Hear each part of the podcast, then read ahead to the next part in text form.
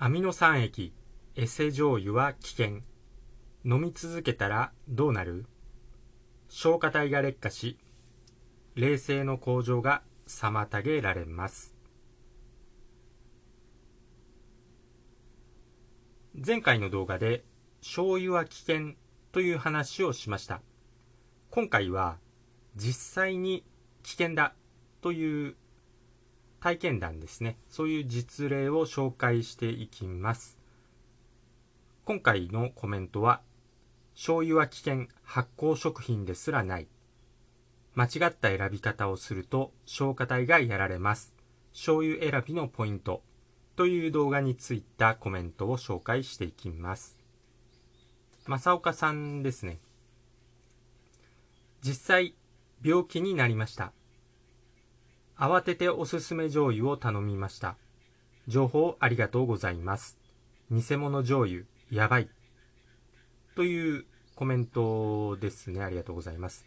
このように、偽物のアミノ酸液の醤油を使っていると、実際病気になってしまうっていうことですね。もう一件ですね。桜井隆太郎さん。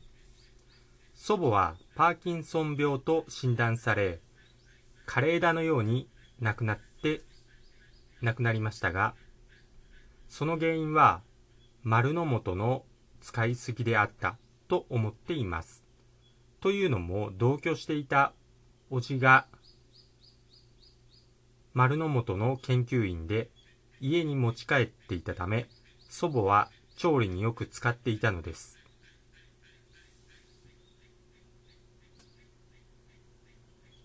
というコメントをですね。ありがとうございます。醤油は危険、危険と言いましたが、実際使うとどうなんだ？ということで、今回は前回の動画についたコメント、実例ですね、を紹介しました。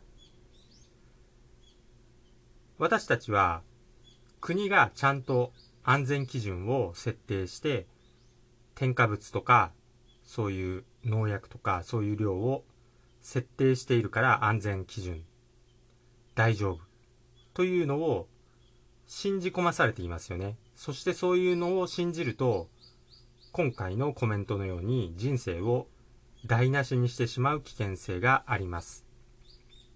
それこそ、まあ、老年期にパーキンソン病とか、めちゃくちゃ苦しんで枯れ枝のように亡くなってしまうと。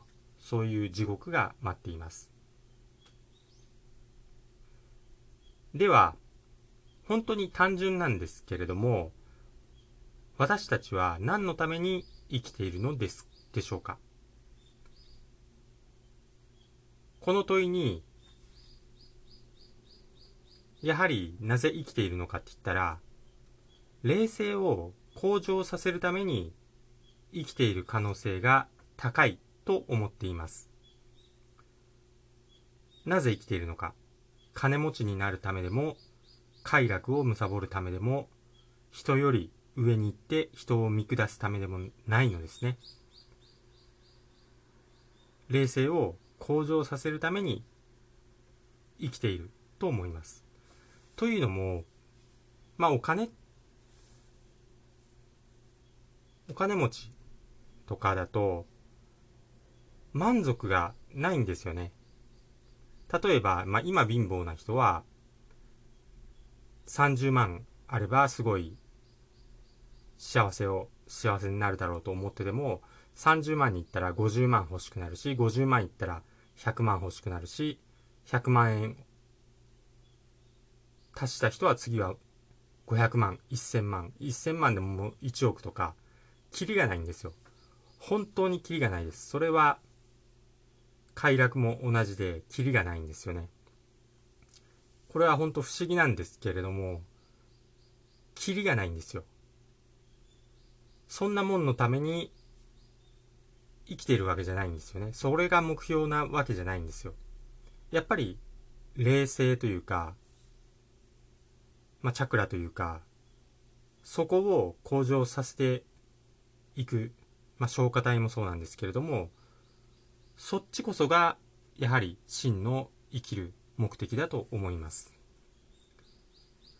そして冷静の向上を妨げるのが、まあ、醤油のアミノ酸液。丸の元のアミノ酸液。アミノ酸。添加物になります。消化体がやられミトコンドリアが弱り病気にさせられ精神的活動に入らないといけない老年期を台無しにしてしまいます。若い時はいいですよその、まあ、肉体的な欲望とかを追求してもいいんですけど、まあ、それこそお金だったりよくスピリチュアルの人でもお金の悪いトリガーを外すとかお金持ちになる方法とかそういうことを金運を上げる方法とか言う人いるんですけれども、お金なんて所詮作られたものだし、もうパイが決まってますよね。お金の量って決まってるんで、誰かがお金持ちになると、相対的に誰かは貧乏になるんですよ。だから、お金持ちになるっていうのはおかしいんですよね。利他の面からしても。太陽だったらわかりますよ。太陽とか空気とか水とか、もう平等に無限のエネルギーとかだったら別にたくさんこう稼ぐっていう言い方は変なんですけれどもそういう無限のエネルギーだったらどんどん溜め込んだり大きくしたりすればいいんですけれども有限のお金なんていうのはその人がお金持ちになったら相対的に誰かが貧乏になるんでだ結局おかしいんですよ。ちょっとこの矛盾が生じるんですよね。だからお金にとってその冷静の向上は絶対にありえないんで、ちょっとずれてるかなと思います。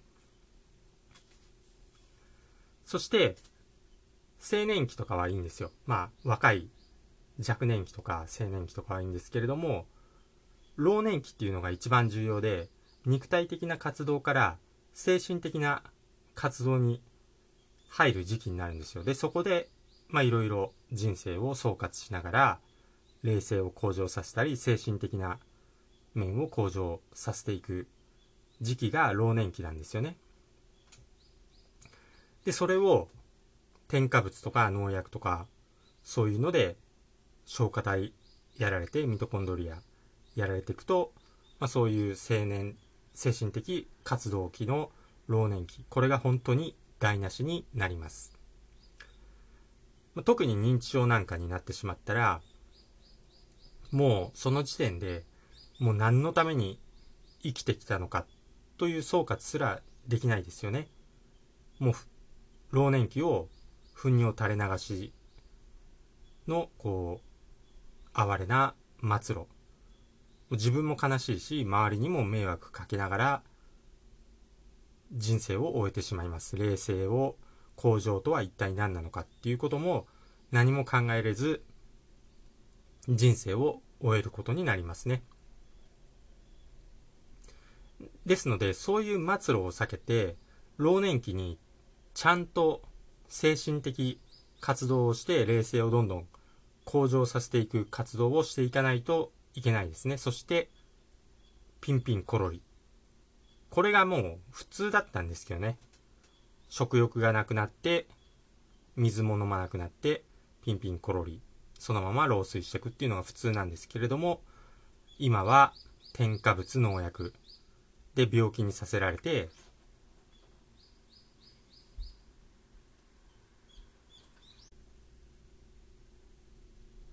そして病院でさらに薬を与えられて最後は病院のベッドの上で顔を歪ませて人生を台無しにしてしまいますね。そういう末路が待っています。これが標準になってしまっています。ですので本当に添加物とか農薬は本当に避けてった方がいいと思います。国が安全基準出しているから安全だという考えの方は本当にマトリックスのプラグを外さないといけません。病院のベッドで薬まみれにされて顔を歪ませて人生を台無しにしてしまう可能性があります。はっきり言って今現在は国もその上も国民のことなんて奴隷としか思っていませんのでそして日本のトップは日本人でない可能性の方が高いのが現状です。そういうのを分かるようになるためにはやっぱり消化体どんどん活性化させてミトコンドリアをどんどん元気にしてそして冷静を向上させていくと。利他の行いをしていくというのがいいかなと思います。そのためにはもう何度も何度も言いますけれども添加物と農薬は絶対に避けましょう。やってみると案外簡単なんですよ。農薬とか添加物を避けるのは意外とやってみると簡単だし体の調子も良くなります。まあ、その最初段階ですよね。醤油なんていうのは下手すると8割アミノ酸液が加えられている混合醤油っていうのが安いのが大半ですのでだいたいスーパーとかの寿司とかのコーナーに無料の醤油とガリがありますよね。あんなの持って帰っちゃ絶対ダメですよ。なぜ無料かっていうことですよ。おかしいですよね。でもそれをありがたがってたくさん持って帰ってそれを使う人がいますね。本当に将来真っ暗という感じですね。気づいた人は本当にマトリックスのプラグを外して添加物と農薬。これは本当に避けた方がいいです。これだけは断言できますんでよろしくお願いします。ということで、今回の話は終わります。最後まで聞いていただいてありがとうございました。今回の話が参考になったよという人はぜひ、高評価、グッドボタンをポチッと押しといてください。よろしくお願いいたします。では、私がトレーニング中につぶやいている言葉を紹介して終わります。幸せに満たされ、幸せが溢れてくる。幸せにしていただいて本当にありがとうございます。豊かさに恵まれ、豊かさが溢れてくる。豊かにしていただいて本当にありがとうございます。強運に恵まれ、やることなすことすべてうまくいく。強運にしていただいて本当にありがとうございます。新しい細胞がどんどん生まれ、どんどん健康になる。健康にしていただいて本当にありがとうございます。足のつま先から指のつま先、頭のてっぺんまで、すべての細胞さん、本当にありがとうございます。それではまた次回お会いしましょう。チャンネル登録とメンバーシップ登録もよろしくお願いします。それでは。